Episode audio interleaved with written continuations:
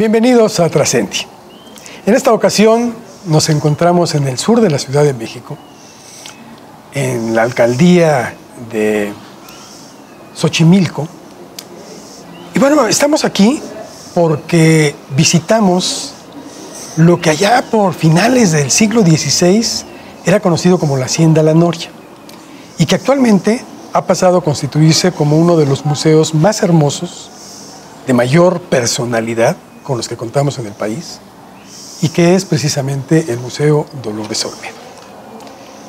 Y agradecemos muchísimo el hecho que su director general y de otros museos más, de Frida y de Diego, nos haya permitido estar aquí para platicar con él respecto a lo que son estos museos, respecto a su vida, respecto a lo que pudiéramos charlar en este breve tiempo. Don Carlos, Carlos Phillips Olmedo, le doy las gracias verdaderamente por permitirnos estar en este lugar tan hermoso. Hombre, se lo agradezco y agradezco la oportunidad de, a través de usted y su programa, que lo conozcan más gentes, porque, pues sí, son museos que valen la pena. Los tres, unos más populares que otros, pero los tres son maravillosos. Y los tres tienen una historia muy bonita, muy enriquecedora. Pues es que ustedes tienen la misión concretamente en estos tres de difundir la obra de los dos artistas plásticos a lo mejor más importantes del país, que es Diego y Frida, o por lo menos los más ejemplificativos. ¿no? Vamos a dejar que son los más conocidos, porque importantes yo creo que todos los artistas son importantes. Cada quien aporta lo suyo. Y cada quien aporta lo suyo, cada uno tiene su valor, y, eh, pero pues, depende mucho de un mercado que los hace más o menos importantes o conocidos, pero que son, son importantes. Todo, todo lo que uno ve, todo lo que uno escucha puede ser importante. Claro. Siempre hay que aprender mucho. Sí, depende de cómo se use. Y de tener el oído abierto. Sí, Juan Carlos, este, este recinto en el que estamos ahorita, el Museo Dolores Olmedo, lo compró doña Lola con el objeto de que siempre fuera ya pensando en el museo, porque ustedes habitaron este lugar. Sí, sí, sí, sí, sí. sí. Miren, eh, la idea de, de, museo de Doña Lola, de Doña Lola en los años 50, eh, ya 57, 58, cuando decidió hacer una colección importante de arte. Uh -huh. Siempre, cuando vivíamos todavía con mi papá, Mr. Phillips siempre tuvimos arte, porque mi papá era escritor, pero pintaba también y, uh tenía amigos de la...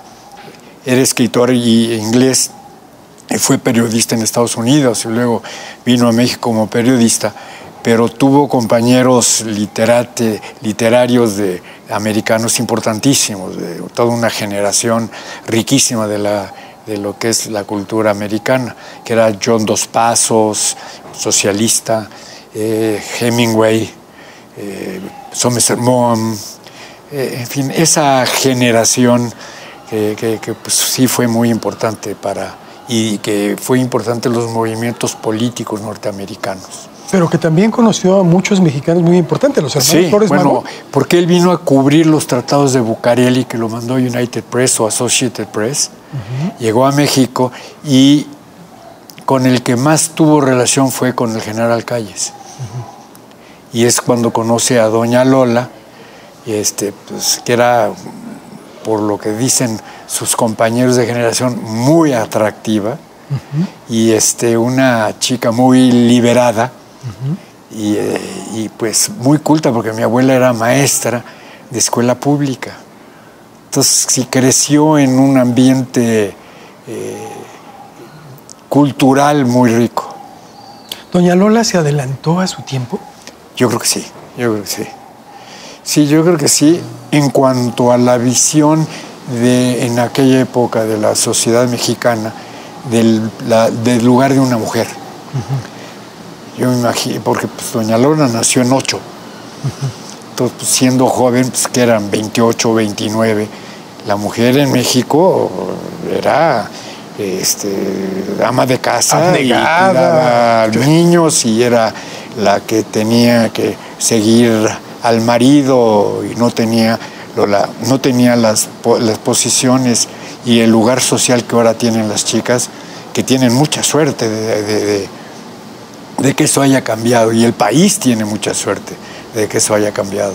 Sí, porque propicia un mejor desarrollo en general. Pues si Mayor no aportación. propicia un desarrollo, pero propicia una visión más amplia de la vida. Los hombres tenemos una visión de la vida muy diferente y de las mujeres, las mujeres tienen una visión mucho más humana.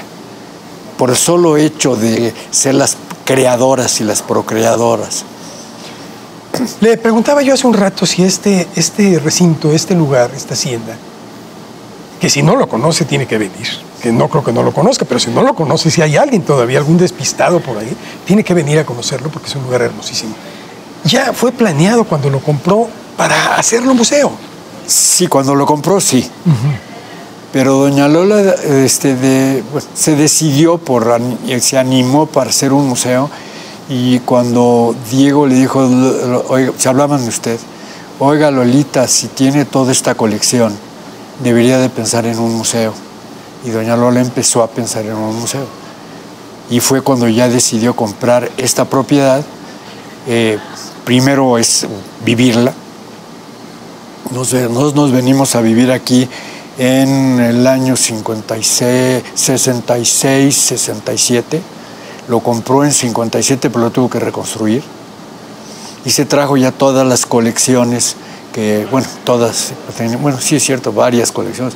Tenía una colección prehispánica, la de Frida Kahlo, la de Diego Rivera y otras obras, porque doña Lola también siempre coleccionó obras. Ella decía que de chica coleccionaba piedras. Entonces tenía ese hobby de coleccionar piedras, coleccionó novios, coleccionó amigos. Era coleccionista nata. Y hasta el 72, muchos años después de que la adquirió, ya se abre como museo. Se abre como museo en al final, el, último año de, la presidencia de Carlos Salinas, en 90 y... Hijo, no, ya, se me pasa. 92, 96 perdón, pero se me van ya las fechas. Tenemos 25 años de que abrimos. abrimos en 94. Y entonces se conforma ya y se tiene aquí albergado, bueno, en los otros museos también, la mayor cantidad de obras de, estos dos pintores. De estos dos pintores, sí.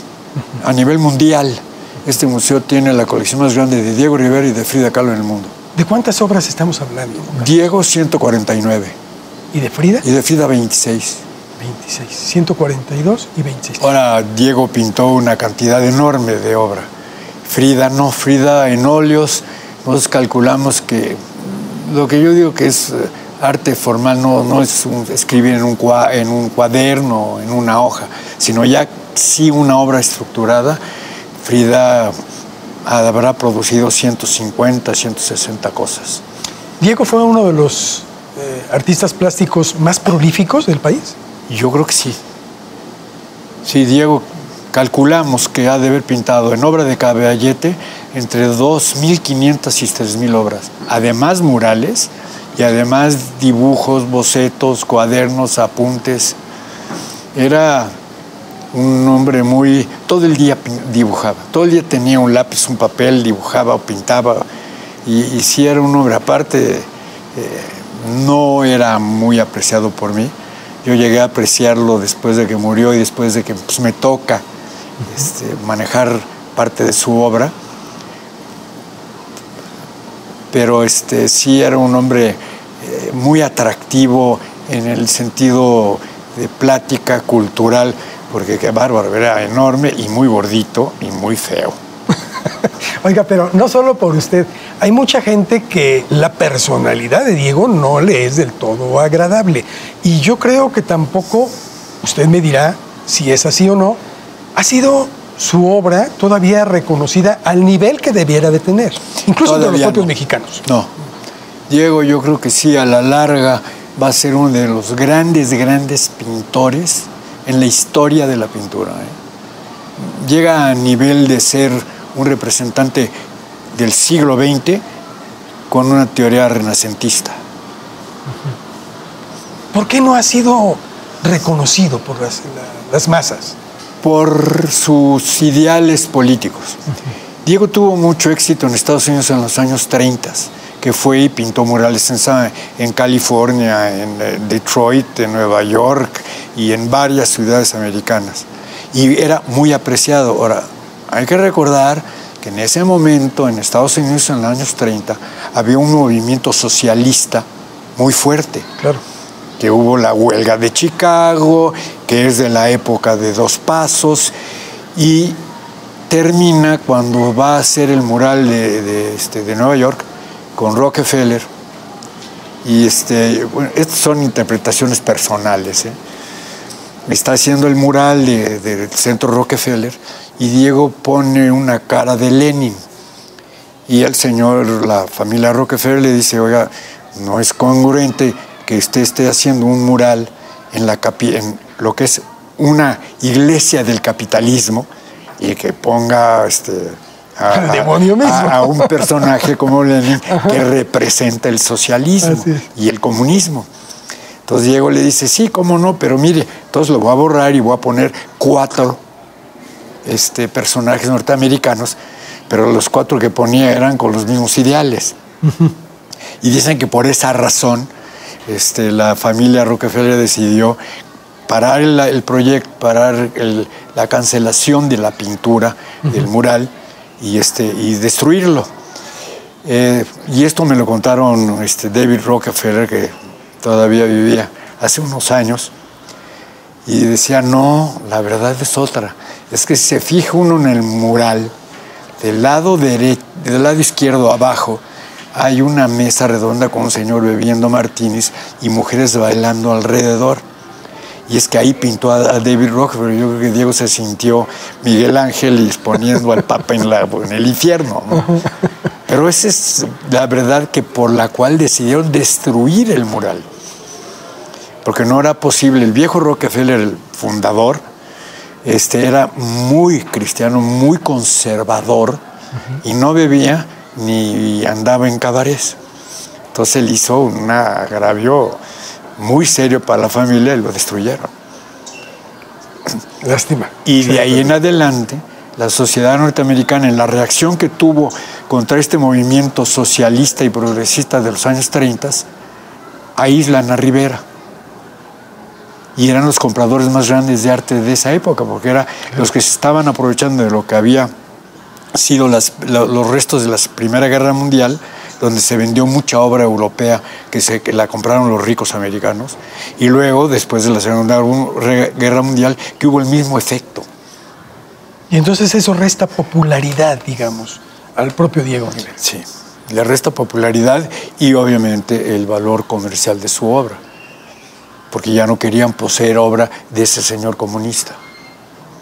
Que ahorita es fácil decirlo, porque ya no nos asusta tanto el comunismo, pero eh, en aquella época sí, acuérdense el macartismo norteamericano, y eso ya es en los años 50 y 60, no es exactamente hace un siglo. Diego, ¿qué representa para, para el nacionalismo en México? Yo creo que Diego representa dos cosas. Uno, que es reconocido en su pasión por el país y por su pueblo. Y dos, su maestría plástica, que es un pintor de excelencia. Sí, su técnica, su capacidad, ve uno los murales y son una maravilla. Puede uno estar de acuerdo o en desacuerdo con la idea que presentan, pero se para uno a ver el mural y los murales tienen que tener un peso equitativo por todo, a través de todo el mural, que no todo esté de un lado y que todo en el centro, sino que, que todo el mural sea un conjunto. Y Diego eso lo lograba maravillosamente bien. Y lo uno se da cuenta de ello muy fácilmente si ve el mural de Palacio Nacional en la escalera. No importa qué parte del mural vea uno, uno va a ver una parte de la, de la historia de México que no le roba atracción a otra parte. Y hace un conjunto que es una maravilla. Don Carlos, regresando un poquito con usted. Estudió administración de empresas, sí. tanto en México como en el extranjero. Trabajó también en sector público, breve tiempo, y también en el sector público, y en todo pues, tuvo mucho éxito. Cuando llega usted la posibilidad de convertirse ahora en el director de estos museos? Con toda esa herencia y. Hay que ser honesto, no me convertí, me convirtieron. ¿Lo convirtieron? ¿Fue a Sí, fuerza? Fue a fuerza. ¿Cómo fue? Sí, sí, sí. Mire, yo cuando regresé de estudiante, lo primero que hice fui eh, gerente del, del, del Toreo de Cuatro Caminos y traje al Cordobés a México por encargo de Doña Lola. Ajá. Yo hablo de mi mamá. eh, no me gusta hablar de ella como mi mamá, porque suena como infantil. Prefiero hablar de ella como una persona que fue Como y le digo. Doña Lola. Claro. Entonces me encarga este, esta cosa taurina. Estoy ahí como dos, tres años. Entonces un amigo de mi mamá, este, el licenciado Ortiz Mona, le dice, "Doña Lola, su hijo no puede estar en ese medio. Entonces me dio una chamba en Hacienda. Me fui a trabajar a Hacienda donde trabajé como tres años. ¿Cuántos años tenía, don? Yo tendría 25, 26 años. Y estando en Hacienda, eh, por razón X, que mi mamá se molestaba conmigo porque tenían la idea que estaba yo muy enamorado de una persona. Pues, digo, no digo que no fui enamorado, pero, pero tampoco me empezaba yo casar todavía. Eh, mi mamá me habló con, Truye- con Carlos Truye y Carlos Truye me mandó llamar y me dijo, oye, quiero que te vengas a trabajar conmigo siendo que estudié administración, le dije, sí, pero ¿en qué y, a y cuánto? Claro. Entonces me dice, bueno, pues te voy a pagar tanto, pero tú tienes que tomar un compromiso conmigo. Pues, ¿Cuál? Que no te vas a casar sin antes preguntarme a mí. ¿Por qué no? Claro que sí, no me importa. Si voy a tener tantas ganas de casarme, me voy a casar, quieran o no. Pero dije, pues, es un riesgo tomable, ¿no? Y tomé el riesgo y acabé trabajando casi 45 años. En- no con él, porque murió, pero sí con los eh, herederos y con el grupo que se hizo, un grupo industrial que él hizo, porque Carlos Trujillo era un personaje que ahorita no es muy conocido y no se ha escrito nada sobre, sobre el señor Carlos Trujillo, pero haga de cuenta que es el Carlos Slim de aquella época, Claro. para dar una Un símil. impresión, un símil. Claro. Y de ahí dice que lo nombraron. Y de ahí ya mi mamá grande, porque mi mamá murió de 94 años, un día yo ya me había retirado del grupo, ya, ya había renunciado, y me dice, oye, ayúdame con el, con el museo, porque pues, con la parte de dinero, del presupuesto, sí gasto, me vine a ayudarla, y, este, y de repente cuando ya va y hace su fideicomiso, habiendo pasado porque primero quería hacer una sociedad civil, luego quería tal, pasamos por varias versiones este, y se hace el fideicomiso, lo, se inaugura, lo inaugura el, tres meses antes de dejar la presidencia, Carlos Salinas se inaugura el museo y ya pasando por dos directores me llama y me dice, oye, no seas malo, quiero que te quedes de director del museo, porque ya, ya, ya había pasado por dos. Y le digo, sí, hombre, ¿cómo no? Y así acabé siendo director de museos. Donde combina, por cierto, las dos facetas de su vida. El amor por el arte y aquello en lo que estudió y se especializó. tan- Vamos a tanto ponerle que primero estuvo mi pasión en los negocios y luego ya, ya teniendo tanta cercanía con el arte, con el arte no puede uno volverse pasional por él. Usted me hablaba hace un momento, ya que estamos hablando de, de- esta faceta, que cuando se empezó a, comprar el acervo, doña Lola compró también mucho obra de Frida, pero como si fuera parte de una inversión. ¿Por qué? Eh, porque muere la, el, Frida Kahlo tenía un amigo coleccionista de los estudiantes 29, que eran la generación de Doña Lola, que era este, el licenciado, ay, ahorita se me fue el nombre, que era, fue embajador en, en Europa. Y él, era, él tenía como colección como 40 o 40 y pico cuadros de Frida. Y muere. Y la familia de él deciden vender parte de la colección. Y Diego le dice a doña Lola, dice, oiga Lolita, cómprelo. Si usted va a hacer un museo, compre parte de esa colección porque Frida va a ser muy valiosa y muy reconocida en el futuro. Y, este, y por eso doña, doña Lola compró 28 cuadros de él. de Frida Kahlo, que de los cuales luego vendió tres para comprar Diegos y nunca colgó su colección en su casa.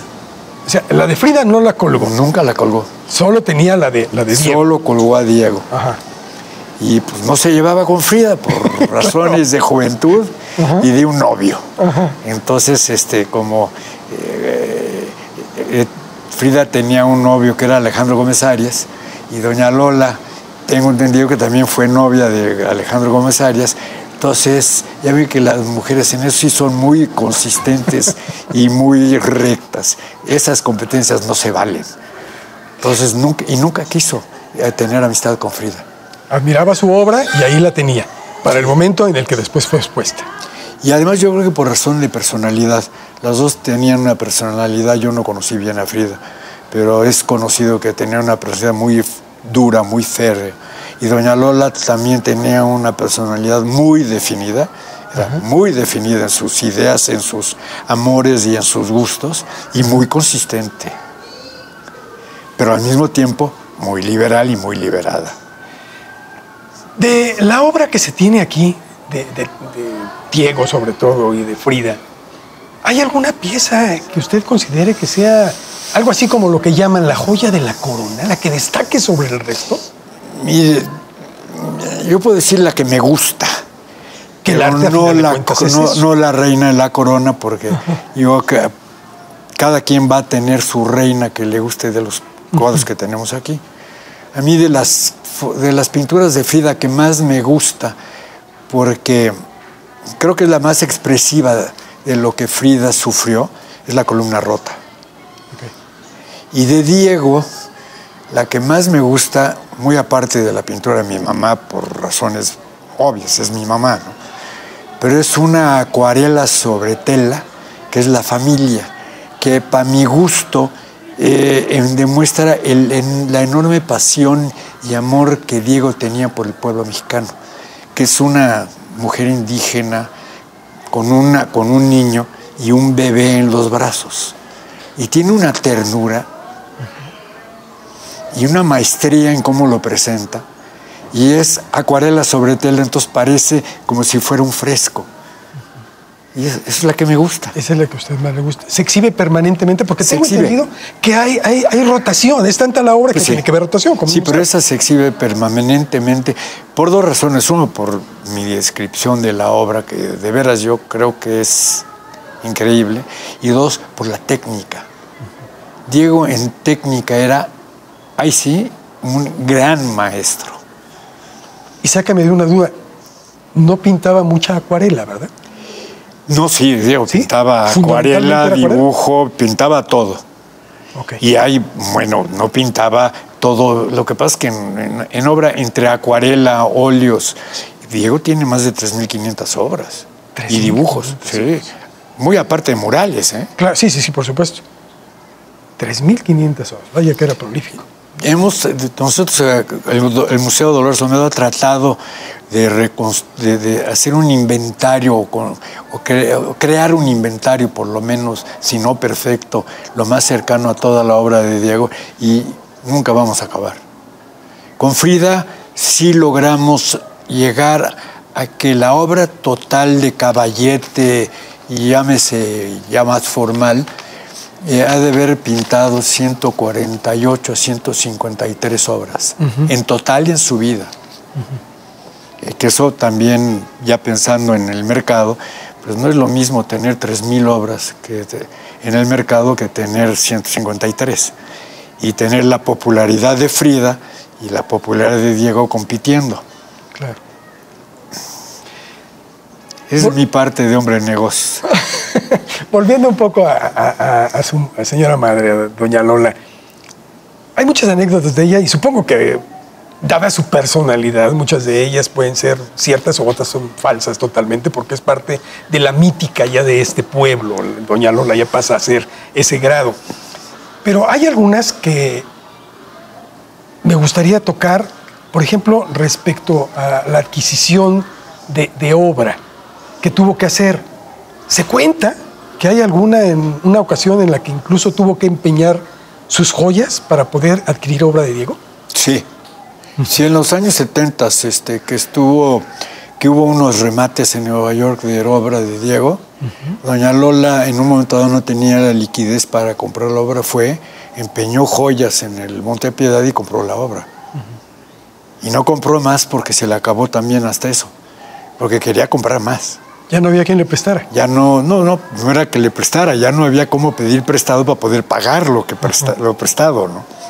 Actualmente ya la obra de, de, ambos pintores sobrepasa cualquier dimensión. Es muy difícil poder adquirir nueva obra. Es Frida es muy difícil. Uh -huh. De nuevo, pintó 153 cosas, ¿no? Son menos. Hay dibujitos y hay sale en el mercado ahorita. Eh, lo que pasa es que Frida está pintando más de muerta que viva. no, es que hay una cantidad de falsos que es increíble. Y en el caso de Diego, eh, sí hay mucha obra.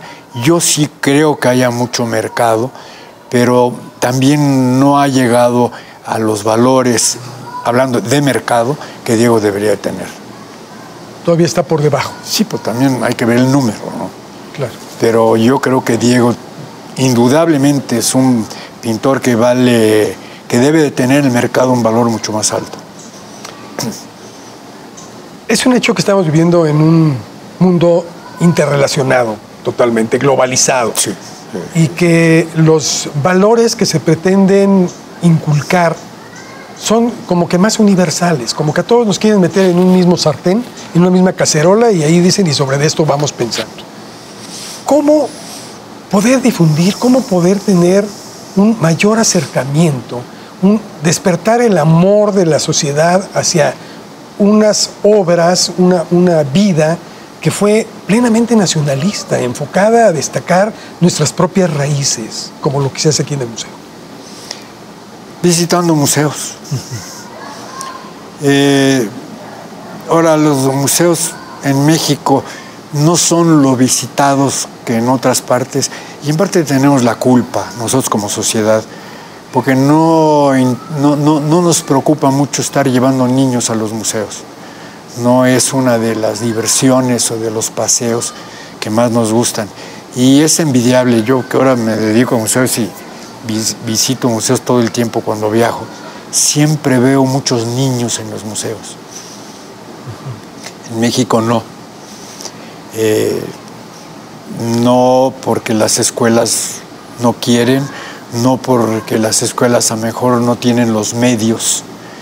Y siento sí que hay un poco de abandono en el sistema educativo mexicano de llevar niños a los museos. ¿No también habrá una parte de responsabilidad de los que llevan los museos en no presentarlos de una forma atractiva para los niños, por ejemplo? Porque yo veo que, por ejemplo, aquí, llegando, vimos decenas de niños que estaban entrando constantemente sí. y están corriendo, gritando, felices viendo y participando de la obra. Eh, sí, pero yo creo que es un compromiso que no se ha llegado a cumplir y pues ni modo va a sonar a crítica a nuestro sistema educativo y no tanto al sistema, sino a los educadores uh -huh. y a las escuelas que no llevan los niños a los museos o porque no es práctico, porque no es económico o porque pues, los maestros no tienen el interés, porque tampoco lo hicieron de niños.